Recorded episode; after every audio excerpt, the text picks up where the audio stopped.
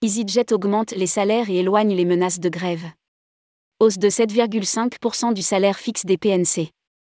EasyJet et deux syndicats de PNC, SNPNC et UNAC ont signé un accord qui revalorise les salaires des personnels navigants commerciaux basés en France. Rédigé par Céline Imri le mercredi 21 décembre 2022.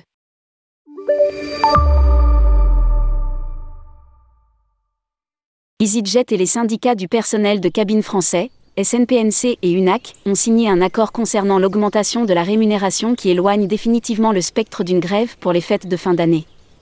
Bertrand Godineau, directeur général d'EasyJet pour la France, a commenté. En tant qu'employeur responsable, EasyJet reconnaît et encourage le dialogue social comme le démontrent les accords signés avec les partenaires sociaux pour le maintien de l'emploi durant la crise Covid ainsi que ses récentes négociations aboutissant à un accord sur la hausse de la rémunération. La levée de menaces de grève pour les fêtes de Noël est une nouvelle rassurante pour nos clients qui pourront voyager sereinement avec EasyJet à travers la France et l'Europe alors qu'ils s'apprêtent à rejoindre leurs proches pour les fêtes de fin d'année.